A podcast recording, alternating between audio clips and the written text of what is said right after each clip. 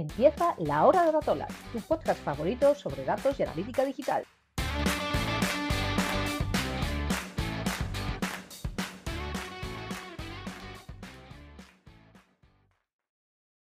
Hola a todos y a todas a un nuevo episodio del podcast de Datora. Si recordáis, a principios de este año, los que nos seguís por LinkedIn lanzamos y por Twitter, lanzamos una encuesta, ¿no? Para que, bueno, para que nos dijeseis qué tema os gustaría que tratásemos en nuestro podcast. En esa encuesta, bueno, pues eh, tuvimos varias respuestas y entre ellas, una de las que más interacciones tuvo y que además nos ha parecido un tema súper interesante para tratar, ha sido una de Alba Torres, que nos comentaba si podíamos hablar un poquito sobre el proceso de, la calidad del dato ¿no? y cuál es nuestra perspectiva sobre este tema, que siempre es importante, que es clave poder tener datos de calidad para poder hacer los análisis correctos y sacar las conclusiones correctas, pero que muchas veces es la gran, la gran olvidada, ¿no? la calidad del dato. siempre nos enfocamos mucho en hay que integrar las herramientas de analítica, hay que hacer análisis, hay que hacer reporting, en todas esas cosas. De hecho, todos conocemos eh, enseguida herramientas de, pues eso, de reporting, de análisis, de integración de, etiquetados, pero la calidad del dato siempre queda ahí un poco pues olvidada, ¿no? y, queda olvidada muchas veces porque porque realmente no, no se hace, por, por muy triste que, que suene. ¿no? Hoy uh, vamos a hablar sobre ello, a comentar un poco, vosotros los que nos seguís sabéis que somos unos grandes defensores de la calidad del dato, siempre estamos abogando por ello y creemos que es la base de cualquier estrategia basada en datos que se quiera utilizar. Y para hablar de esto hoy están con nosotros eh, Bryce Calvo y Pablo Visos. Hola chicos, ¿qué tal estáis? Hola Eva, muy buenas, ¿qué tal? Hola Eva, un placer estar aquí otra vez más. Vamos al lío ya, vamos a empezar con esto. Y os quiero preguntar, ¿qué consideráis vosotros que es la calidad del dato? ¿no? Porque sí que es cierto que es algo de lo que nosotros también hablamos mucho, pero que a veces, como todo en este mundo de la analítica, puede quedar un poco, un poco difuso. ¿no? Entonces, ¿qué consideráis que es la, calidad del dato? Bueno, pues para mí la calidad del, dato pues viene siendo tener la, la seguridad de que los datos que estás viendo, los datos que estás analizando, los datos que estás estudiando y en los que te estás basando para, mejorar tu negocio, tu proyecto, lo que sea, sean lo suficientemente fiables como para que realmente lo que haces en base a ellos, pues vayas por el buen camino, ¿no? Y no cometas errores, o sea, que no te estén engañando, porque muchas veces sucede eso.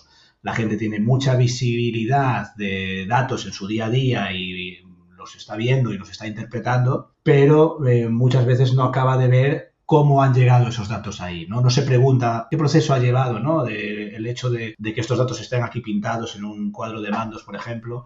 Y entonces eh, el problema es ese, ¿no? Fundamentalmente, porque si no estás seguro de cómo se han conseguido esos datos, si el proceso que han llevado a tener esos datos que estás viendo ha sido lo suficientemente sólido y mm, seguro, pues a lo mejor estás viendo unos, unos informes o unos datos que no te están ofreciendo la realidad de lo que tú crees que te están, que te están enseñando, ¿no? Sí, que te están engañando al final, ¿no? Eso es algo que pasa mucho. Que piensas que estás viendo algo y que estás haciendo un análisis sobre los, los datos correctos y de repente, sobre todo pasa mucho, bueno, sí, en gente que igual no tiene esa inquietud por mirar de dónde vienen los datos, y que se fía simplemente de lo que aparece ahí. Y de repente viene un ojo un poco más crítico y dice, uy, pero es que esto se ve de lejos que, esto está mal, que aquí hay algo que no cuadra. ¿no? ¿Y tú, Bryce, cómo lo ves tú? ¿Qué, consideras tu calidad del dato? Un poco por la línea que, bueno, que comentó Pablo y ahora añadiste tú, Eva, un poco esa fiabilidad de que lo que estás viendo en las herramientas pues te transmite una seguridad,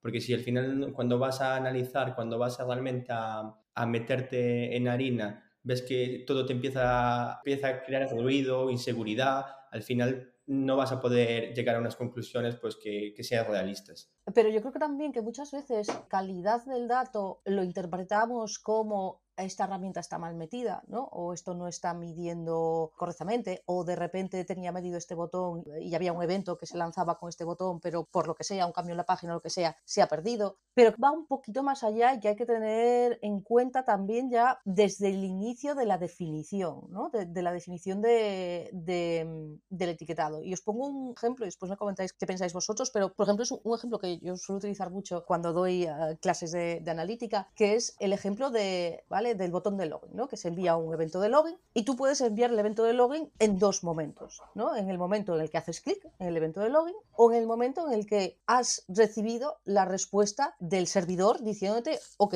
te has logado correctamente. Se podría utilizar el evento de login para los dos casos, pero en uno realmente te estás logando y en el otro no. Entonces, ya en esa definición, ¿no? Tú después, si no sabes cómo está eso definido y cómo está eso implementado, cuando vayas a hacer tu análisis y te pregunten, oye, ¿cuánta gente está logada en la web? No es lo mismo un dato que el otro, ¿no? Porque muchas veces, pues, lo típico, que la gente, uy, pues no era esta contraseña, era esta otra, voy a probar otra vez, a ver con esta, ¿no? Y igual intentamos dos o tres veces o las que nos dejen hasta que realmente conseguimos loguearnos, ¿no? Puede dar un poco igual, ¿no? Si hablamos al final de tendencias, ¿no? La, la tendencia de que haya más logins o menos logins, pero si nos vamos al dato un poco más purista, de lo que ha pasado realmente, ya en esa definición de, del evento y de cuándo se lanza, ya tienes que empezar a meter esa parte de calidad del dato, ¿no?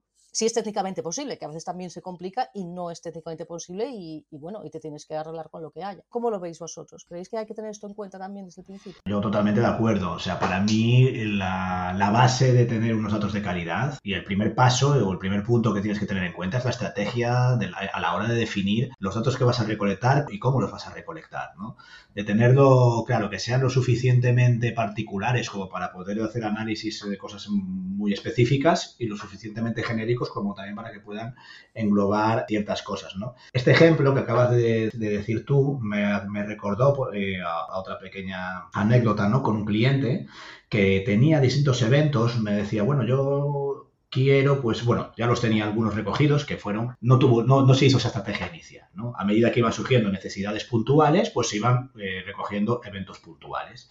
Pero eventos puntuales del estilo, em, quiero saber la gente que comparte en LinkedIn, porque en un momento quería saber lo que se compartía en LinkedIn. A lo mejor no en Twitter ni en WhatsApp, porque quería pues eh, algo específico para el propio LinkedIn, porque estaría planteándose mejorarla o invertir en, la definición de su perfil de LinkedIn o lo que fuese, ¿no? Y lo que sacaron fue eh, efectivamente un evento que era compartir con LinkedIn. Pero claro, ahí llega el tema de si tú ya vas a, utilizar un evento que es compartir con una red social, pues puedes hacer algo más, si lo llevas eso a, a, pensar de antemano, planificar, ¿no? O con una estrategia previa, seguramente dirías, bueno, solo voy a querer LinkedIn, no, voy a querer que realmente compartir con cualquier tipo de red social, ¿no? Entonces ahí tú pues, puedes pensar, pues mira, el evento sí es compartir, porque lo estoy compartiendo algo con una red, pero no me voy a, a quedar solo en LinkedIn porque voy a, voy a abrirlo a todas las redes sociales posibles que tengo en mi web que puedo, con las que se pueden compartir. Entonces voy a utilizar una variable, un parámetro, una dimensión que me diga la red social en la que estoy compartiendo. Y además, que me faltó por decir, eh, era compartir en LinkedIn los artículos de una sección determinada, que no me acuerdo cuál era ahora mismo, ¿no? Como muy específico. Y decir, ¿para qué? Si realmente casi el esfuerzo es el mismo, no, la de compartir cualquier tipo de contenido compartible, después si quieres ver esa sección determinada lo vas a poder ver porque lo vamos a poner en otra variable. Entonces, al final vas definiendo en ese primer punto eh, lo que realmente te puede dar esa visión, esa visión global, particular, específica, y sin eso, pues muchas veces pues vamos a eso, a cosas muy concretas, eh, específicas, de necesidades puntuales de un día, que solo las usas ese día y nunca más. De esta forma, con, esa, con ese primer punto, pues sí que vas a poder tener un diseño ¿no? de, de etiquetado y de cómo realmente recolectar tus datos muchísimo más, más robusto ¿no? y escalable a futuro y aunque a día de hoy no te haga falta ese dato concreto de Twitter en vez de de LinkedIn, el día de mañana seguro que lo agradeces, ¿no? Y, está todo pues mucho más pensado. Y lo dejas preparado para recibir esos datos de Twitter cuando los quieras meter. Eso es, efectivamente. Al final aquí hay dos, hay dos puntos. Por un lado, hacer una arquitectura que al final va a conllevar, si se plantea bien, una mejora en la, en la calidad, una escalabilidad. Y por otro lado, lo que comentaba un poco Eva, de ah, tenemos que entender qué estamos recogiendo, qué estamos midiendo para después poder analizar. Porque hay otra parte que igual no, que igual no sé si se englobaría en calidad, pero es la calidad en el, en el reporting. Porque al final eso de ver que los datos que estamos reportando, que estamos analizando, tienen algún tipo de coherencia. Digamos que la calidad se debería de aplicar a cada uno de los procesos, tanto a la recopilación como después al análisis. Y el análisis muchas veces también es un gran olvidado de, aplicar la calidad, de, comprobar, de entender que si eso que estamos planteando en ese informe tiene cierta coherencia. Claro, podríamos establecer como ese primer paso ya de definición de, estrategia, ¿no? Un poco lo que comentaba Pablo, lo que comentaba yo, de vamos a definir exactamente qué es lo que vamos a recoger con cada cosa y que sea coherente, que sea escalable, que es algo que, que suena lógico, pero que tampoco es tan fácil, porque claro, yo entiendo también a esa gente que igual no tiene esa experiencia y lo que decía Pablo, en su momento quiero solamente saber los que van a compartir por LinkedIn esta cosa, pues ya está, me hago un evento específico para eso. Eso te lo da un poco la experiencia, ¿no? Cuando después quieres comparar eso con otro, decir, vale, ¿qué es todo lo que se ha compartido en redes sociales y empezar a sumar eventos o cosas así.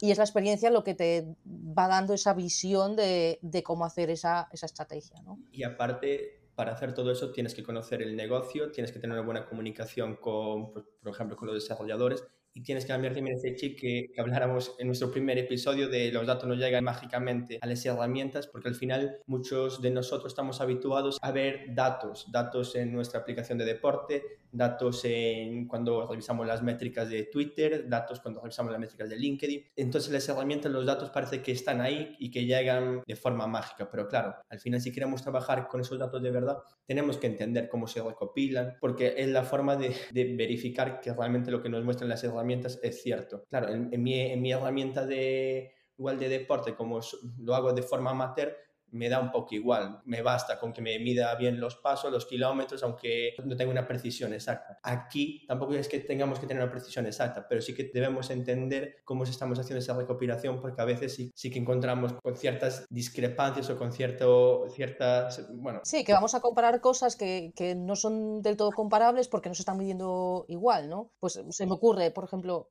no sé si es por aquí por donde vas, pero se me ocurre con, con ese ejemplo que yo ponía del login, pues claro, una cosa es el login de meter usuario y contraseña donde puedes fallar y otro es el login con Google, por ejemplo, ¿no? Y con el de Google, si ya estás logueado lo que sea, es solamente hacer un clic y ya entras. Y después vas a comparar cuántas gente se loga con Google o cuánta gente se loga con usuario y contraseña, y igual ahí ya no estás comprando las mismas cosas, porque uno estás contando los clics y el otro estás contando lo que te devuelve el servidor, bueno, o, al revés, ¿no? Entonces, eh, eh, todo eso es importante. Definir esos eventos, definir esas métricas, entenderlas al final, eh, yo creo que se debería de hacer incluso a nivel más negocio y no tanto herramienta, porque al final las herramientas cambian, pero igual pienso que tus métricas de, de negocio deberían de mantenerse independientes de la herramienta. Y después una segunda fase sería la parte que yo creo que es la que más acostumbramos a hablar y de la que más se habla, que es la parte de calidad de la integración de las herramientas, ¿no? de, todas las herramientas de, analítica, de marketing y demás, que los píxeles estén correctamente, que se envíen los datos, que, que no se pierdan. ¿Qué consejos daríais sobre esta parte? A ver, partiendo de que realmente en lo que es la calidad del dato es un, es un tema que es complicado de explicar y de hacer entender sobre todo a clientes que no son especialistas en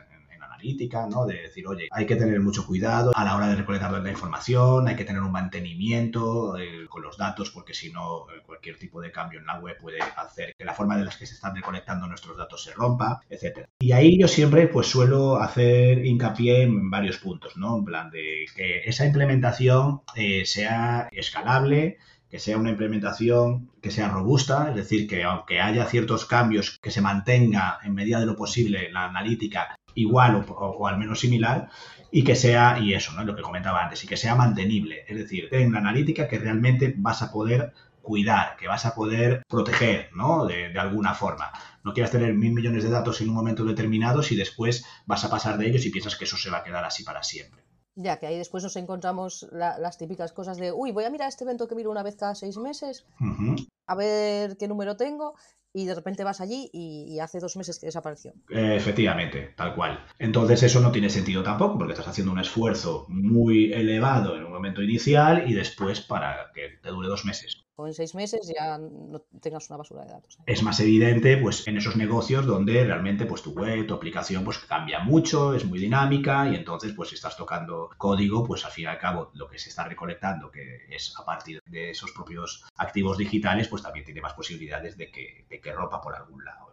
En ese sentido sabemos que hay muchas formas de hacer implementaciones, ¿no? Pero para mí la quizá la ideal es en la que se eh, incluye también al equipo de desarrollo. Al fin y al cabo estamos recolectando información de los códigos de una web que está hecho por X personas. Nadie sabe mejor que ellos dónde están esos códigos. Entonces, si los involucras, pues es mucho más eh, fácil de que realmente todo aquello que tú necesitas, ¿no? porque al fin y al cabo tú le pides a ellos la información que tú necesitas, sean eh, ellos los que, por lo menos en un primer momento, te la expongan, ¿no? De, alguna forma, pues bueno, los famosos data layers. Y a partir de ahí, ya tú tener una estrategia también de la forma en la que recolectas esa información de esos, de esos data layers y las envías a, a las distintas herramientas, como pueden ser de análisis o de, o de marketing o de lo que fuese. Entonces, nuestro gran aliado aquí, por una parte, es el, Data Layer, ¿no? O sea, vosotros recomendaríais siempre utilizar Data Layer, que al final hace que los desarrolladores de las webs sean más conscientes de que hay esos códigos ahí, que no hacer configuraciones en Google Tag Manager basadas en, escuchadores. En escuchadores o scrapping, sí. Yo creo que para cualquier plan de cualquier estrategia de medición hace falta apostar por una capa de datos y una capa de datos, como dijo Pablo, consensuado con el equipo de desarrollo. O sea, digamos que ahí hace falta un poco entender cómo ellos programan o cómo está estructurada la página para adaptar nuestro plan de, de medición a sus desarrollos, porque muchas de lo que pecamos es de entregarle pedacitos de, código, pequeños data layers para cada evento y eso al final lo que te das cuenta es que esto no, no, es escalable, porque al final para cada evento metemos un data layer específico y claro, cuando tenemos como 100, 200 interacciones, lo que encontramos es una maraña de eventos, pero cada uno de su padre y de su madre. Entonces aquí quizás haya que meter una, bueno, una visión más de arquitectura, una visión más técnica para elaborar esa capa de datos que sea escalable, un poco acorde con el negocio, porque al final muchas veces eh, pecamos de que los desarrolladores no entienden el negocio, pero en las APIs, en la información que descargan los desarrolladores,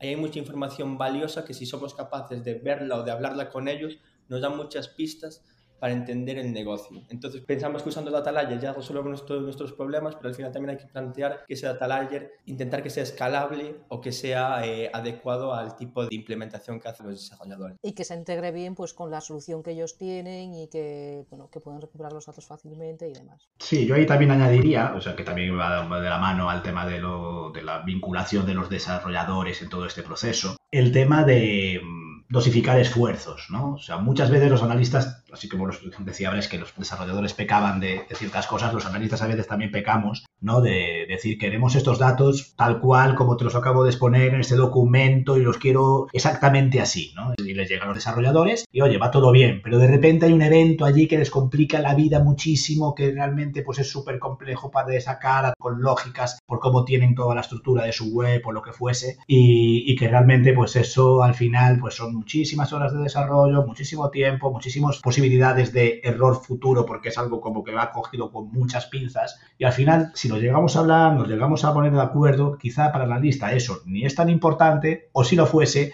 quizá habría otra solución que el desarrollador, oye, no te podría valer de esta otra forma. Ah, pues me vale perfectamente, exactamente igual e incluso a veces, que a mí me ha pasado, soluciones mejores de las que podría llegar a haber planteado inicialmente, ¿no? Decir, ah, pues mira, pues tiene todo el sentido, como, como lo estás comentando, pues hagámoslo así. Si para ti es más fácil y a mí me aporta lo mismo, mayor beneficio, pues por supuesto. Y estas cosas solo surgen de esa, esa relación, comunicación con, con, el equipo de IT, ¿no? Que muchas veces, pues, mmm, no la tienes, pero que desde aquí tiene que haber una comunicación, o debería, en un caso ideal, debería haber una comunicación muy fluida entre, entre IT y marketing y el analista. Normalmente el analista digital está ahí un poco eh, en medio y eso sí que nos va a facilitar mucho las cosas para evitar todo este tema de, bueno, pues de pérdidas de datos o de datos que se estén recogiendo mal, de, la forma que nos esperaba o, o, cosas así. ¿no? Y tiene todo el sentido del mundo que haya esa comunicación y que todos estemos involucrados, pero es algo complicado, algo que tampoco suele, suele suceder. ¿Qué estrategias tenéis vosotros o cómo intentáis llegar a esos desarrolladores y decirles, oye, pues es que tenemos que hacer las cosas así o tenemos que llegar a un punto de, de encuentro? Porque hay desarrolladores que su, que su respuesta por defecto es, no, esto no se puede. Sí, a ver, el tema de la analítica tiene la peculiaridad que no es nada visible ¿no? De, para el usuario ni para el desarrollador inicialmente. Dice, a ver, tengo que meter esto que me conlleva muchísimo esfuerzo y el resultado es prácticamente nulo porque en mi día a día no me está implicando absolutamente nada y mi web incluso ha perdido rendimiento con respecto a no tenerla, que es en lo que se basan mis KPIs, ¿no? De, que hago un buen trabajo o hago un mal trabajo. Es difícil a veces, ¿eh? En ese sentido, porque es cierto que para muchos es más eh, motivador pues decir, oye, mira, mira qué, qué, bonita me ha quedado pues esta página, o mira qué, diseño más chulo, cómo he llevado este diseño a las funcionalidades a través de código, etcétera, ¿no? Pero eh, yo las estrategias que he utilizado en ese sentido muchas veces han sido eh, que para ellos, al fin y al cabo, tener información y tener, y tener datos también es importante. ¿No? Y, realmente van a poder, eh, gracias a ellos, pues eh, conocer pues ese rendimiento de página o de cómo realmente, cómo esos diseños o páginas que han creado ellos con mucho esfuerzo, pues realmente cuánta gente las está visitando o cuánto o qué rendimiento tienen o cómo un cambio que han hecho ha mejorado muchísimo por sus ciertas tasas de conversión con ciertos objetivos que pudieran tener o cómo ese cambio de checkout ha conseguido que realmente se haya que a día de hoy se compre pues un porcentaje de productos más que, antes. Y al fin y al cabo eso sí que es temas que a ellos les interesa, les interesa saber y que les repercute directamente, ¿no? De todos esos indicadores que te hablen del rendimiento de la página, bueno, de todo aquello que ellos hacen, que a priori es su principal objetivo como profesionales, pues saber que gracias a esto van a poder también beneficiarse en ese sentido. Y lo he probado y lo he visto. O sea, he visto que es real que una vez que tenemos la analítica, la saben usar, se preocupan en, en poder utilizar todo aquello que al mismo tiempo están ayudando a integrar, pues le ven el, valor y yo creo que les motiva por, ese motivo, igual que les motiva a cualquiera de nosotros, ¿no? Tener datos de, de calidad para saber cómo van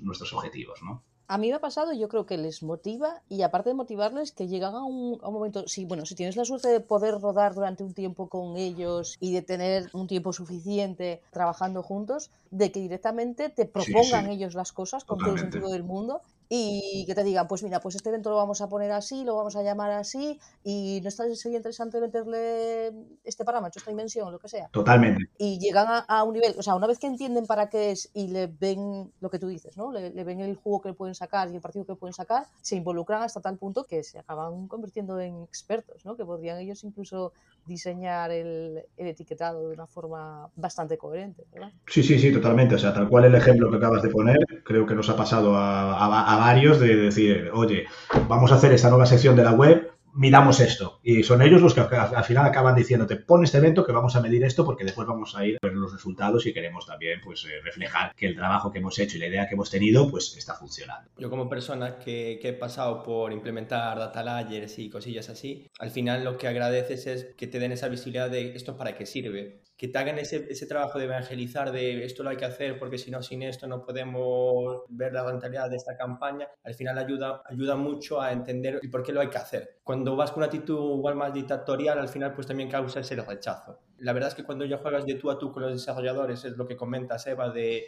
ya te proponen, ya te dicen esto aquí no, pues si hacemos esto a la larga o te puedo hacer una ñapa, si podemos evitarla mucho mejor, eso a la larga al final todo se traduce en calidad de, de los datos, se traduce en agilidad.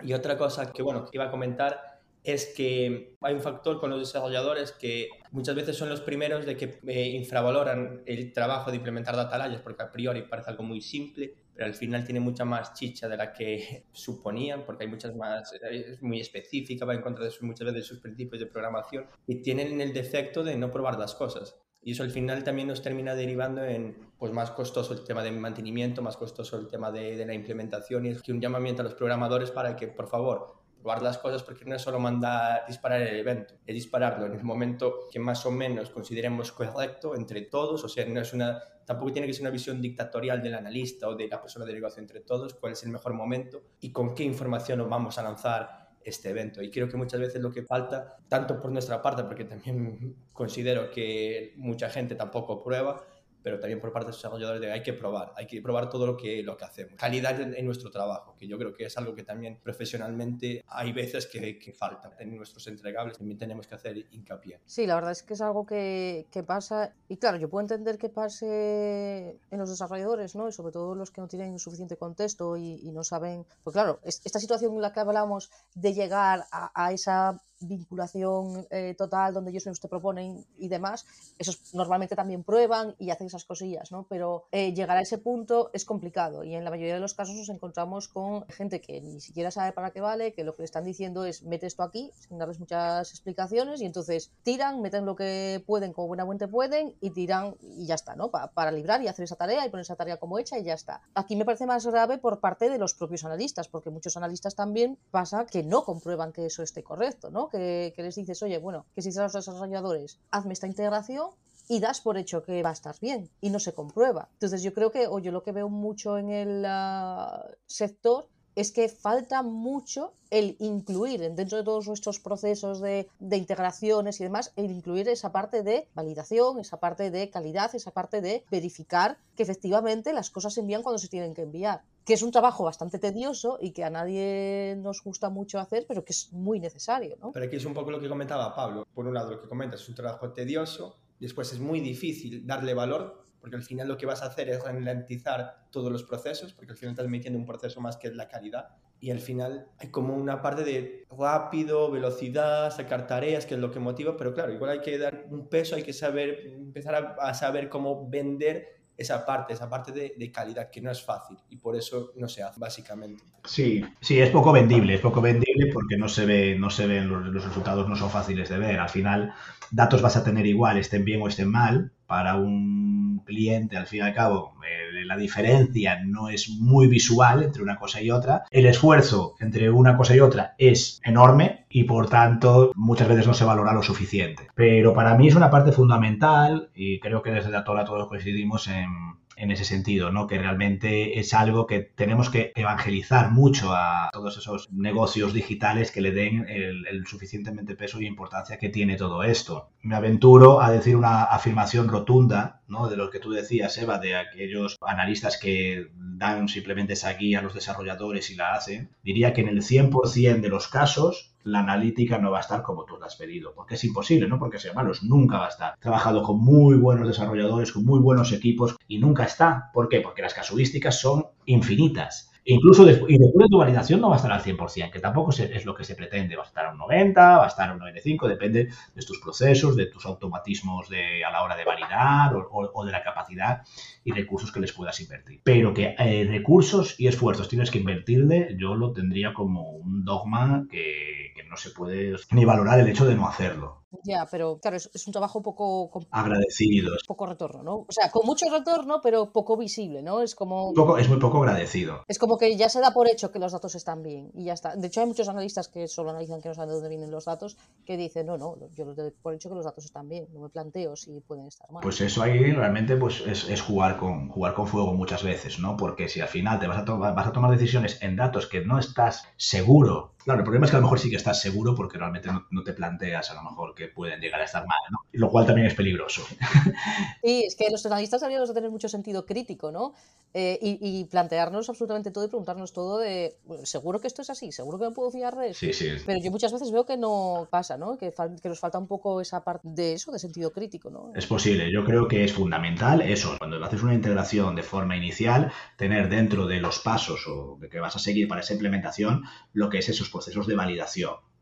Y ya no solo eso, sino que cuando ya está la analítica funcionando, ya lo estás usando, tener un plan de mantenimiento de, la calidad del dato, que se basa muchas veces en hacer esas validaciones. Ya te digo, hay validaciones que se pueden hacer de forma más automática, otras que son más manuales, todas tienen sus pros y sus contras, evidentemente, pero bueno, eh, valorar lo que es el esfuerzo y el beneficio ¿no? en ese sentido y, en base a los recursos que puedas llegar a invertir, porque el cliente tiene de tal tamaño o tiene tanto presupuesto dedicado para analítica, pues dentro de esos recursos siempre tener un apartado importante que va a ser el mantenimiento de lo que es la calidad. Que con eso no te voy a responder a tus preguntas para que tu negocio crezca muchísimo y, se, y que triunfe y que tenga un éxito absoluto, no. Pero voy a conseguir que tengas una herramienta, que van a ser los datos, que vas a poder utilizar para conseguir eso. Y sin ello vas a tener una herramienta que va a estar defectuosa y que seguramente en vez de ayudarte te está dificultando en, ese objetivo que tienes. ¿no? Después aquí, aparte de la parte más de implementación o revisión,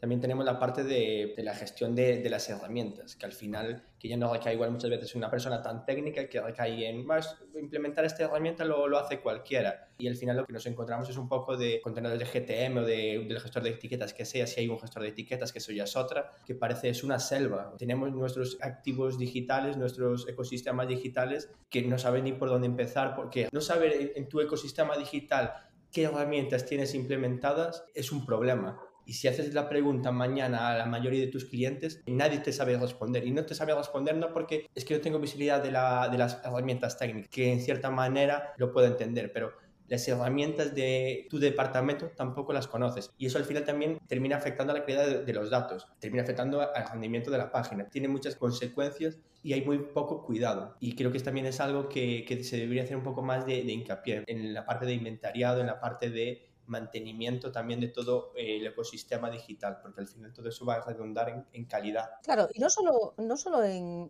GTM, ¿eh? también en, las propias herramientas de, analítica, ¿no? Pues una exclusión de referentes, ese tipo de, cosillas que recaen de parte del analista y que a veces se nos olvida. Entonces esas cosillas también hay que tenerlas en cuenta, ¿no? Creo que muchas veces eh, los clientes, negocios empiezan a darle importancia a la calidad del dato cuando se la pegan. Es decir, que es muy difícil convencerlos al inicio, cuando están empezando, cuando, oye, mira, vamos a hacer aquí algo realmente muy pensado, muy currado para que sea eso, ¿no? Lo decía antes, robusto, escalable, bla, bla, bla. Lo ven como eso, ¿no? De que realmente estás eh, intentando venderles algo que ellos no van a ver un retorno real. Pero en el momento en el que se la pegan y en el momento en el que ven que hacer una auditoría de lo que decía Bryce, de todas las herramientas que a día de hoy están haciendo cosas dentro de tu web, de que realmente han tomado decisiones en base a unos datos que no tienen ningún tipo de sentido, que los algoritmos de las plataformas de marketing no funcionan como deberían porque realmente los datos con los que los estás nutriendo no son válidos. Pues ya el esfuerzo en ese momento es el doble, porque primero tienes que ver lo que hay, tienes que analizarlo, es imposible, es aquello una selva, como decía Bryce, es intocable, y después volver a hacerlo desde el inicio y hacerlo bien. Te va a llevar, vamos, a estirar a la basura una primera fase eh, la, primera vez que lo hiciste lo, tiras a la basura y tienes que empezar de cero. Y volver a hacerlo. Al final es el doble de caro. Si no más, si no más, porque al final es, eh, bueno, y todo el tiempo que has, eh, lo, y lo que te ha valido el hecho de, estar trabajando con ese tipo de, datos, ¿no? Quería volver ahora a lo que decías antes, Pablo, de que, de que incluso aunque valides tú, bueno, aunque se sigan todas estas buenas prácticas que estamos diciendo y demás a la hora de integrar, muchas veces los datos no van a estar al 100% bien, ¿no? Porque hay miles de casuísticas, el usuario pensamos que va a actuar de una forma, pero actúa como le da la gana dentro de nuestras webs, faltaría más. Entonces, muchas veces pues hay pues, cosas que se nos escapan, de repente eh, funnels que tienen más, eh, hay más eventos en el paso 4 que en el 3, ese tipo de, cosas, ¿no? Más gente que llega al paso 4 que al 3, ese tipo de cosas, ¿no? Entonces, aquí planteo la tercera parte, bueno, o una tercera parte de la calidad del dato, que es esa mirada crítica que decía antes en los propios análisis. En, ya no me llega solamente con hacer esas validaciones de mirar si se envía el evento correcto y demás, sino también tengo que mirar de forma crítica los datos que tengo, ver si, si puedo constatarlos de alguna forma con otras herramientas, ¿no? teniendo en cuenta lo de las discrepancias, que es otro tema que ya hemos tratado y que tampoco quiero entrar ahora, pero el decir que, por ejemplo, pues que en Google Analytics no puedo tener más transacciones que en mi sistema de backend, ¿no? Que puedo tener menos, que no, no hace falta que coincidan, pero si tengo más, pues hay algo que me falla. Ese tipo de cosas tenemos que ser un poco más críticos también e intentar contrastarlas también ¿no? ¿Hacéis vosotros algún tipo de validación a ese sentido a nivel de análisis ya de datos, ese tipo de, cosas? La deberíamos hacer después, claro. Si el informe te lo piden para ayer, pues al final tienes que reducir tiempos y si reduces tiempos va en la calidad.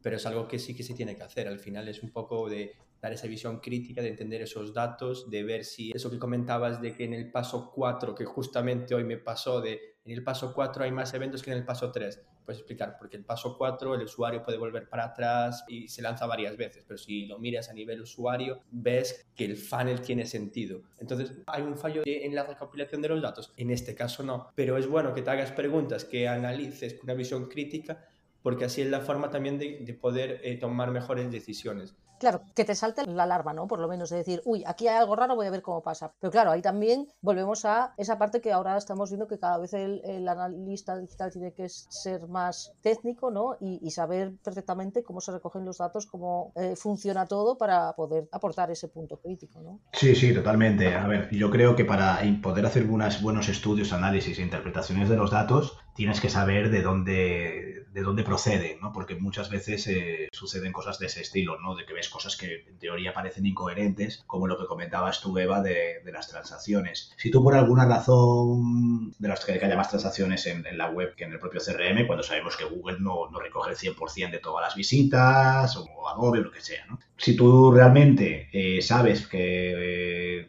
tú la transacción la recoges en la página de gracias, por ejemplo, pues sabes que lo que realmente estás midiendo no es una transacción, sino que es el número de páginas de gracias que se están viendo, ¿no?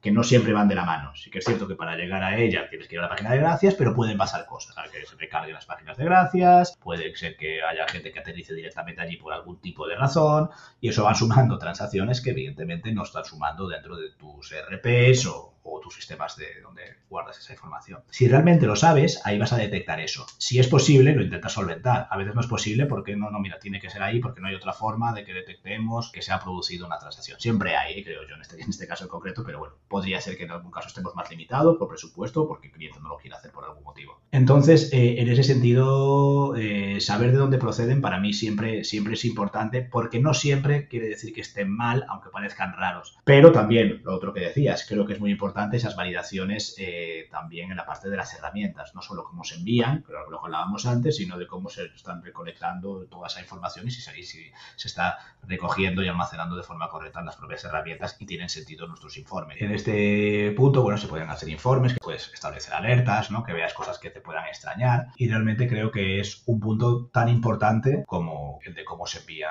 desde la web, el cómo se, cómo se recolecta. Entonces, por lo que comentas tanto Pablo como Eva, digamos que analizar sin saber lo que sucede antes, o sea, sin saber cómo, de dónde proceden esos datos o cómo, qué es lo, lo que ocasiona esos datos o entender cómo se genera esa métrica, es difícil o imposible. Porque digamos que si estuviéramos en un entorno muy cerrado, con, con unos procesos muy muy marcados, pues podría entender que sí que podríamos llegar a un escenario donde tú te pudieras creer que eso es así porque sí, pero en una web, en una aplicación con los procesos que a día de hoy existen, que son mínimos, realmente esas figuras de gente que no entienden cómo proceden los datos, que no entienden muy bien cómo llegan esas métricas, ya no hablo tanto ya del analista, sino de la persona que va a explotar esos datos en un BigQuery, en un data science, que está mucho más lejos ya de la recopilación, su explotación del dato termina bajando al barro y entendiendo un poco más todo, o al final también la calidad de su trabajo, de sus entregables, va a ser eh, difícilmente justificable desde mi punto de vista. Sí, sí, yo estoy totalmente, totalmente de acuerdo. A ver, yo insisto, igual no te hace falta saber perfectamente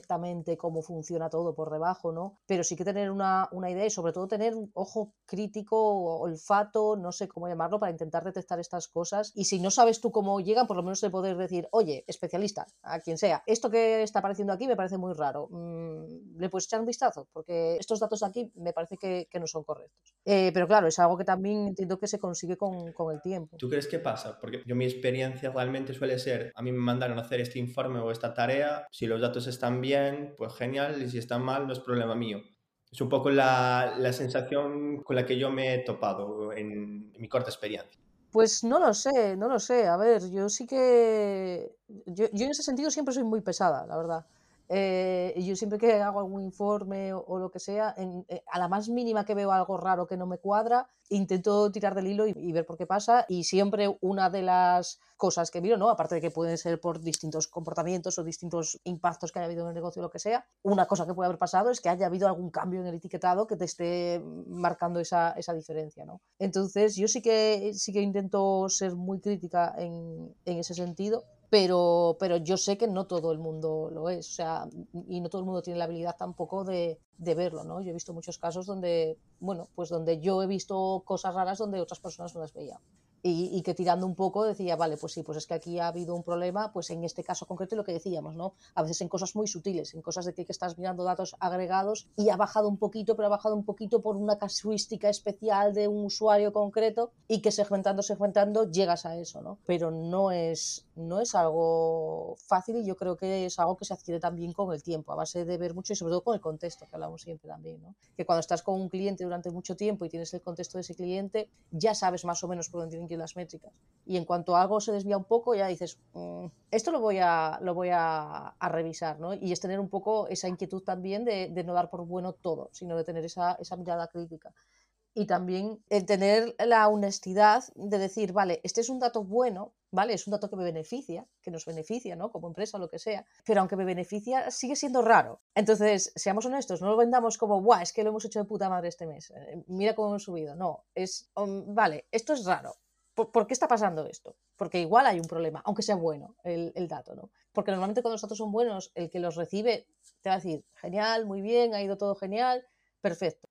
pero esos datos buenos, igual al mes siguiente, cambian, ¿no? Porque no sabes por qué pasó, y cambia y de repente son malos. Y entonces lo que era una subida ahora es una bajada.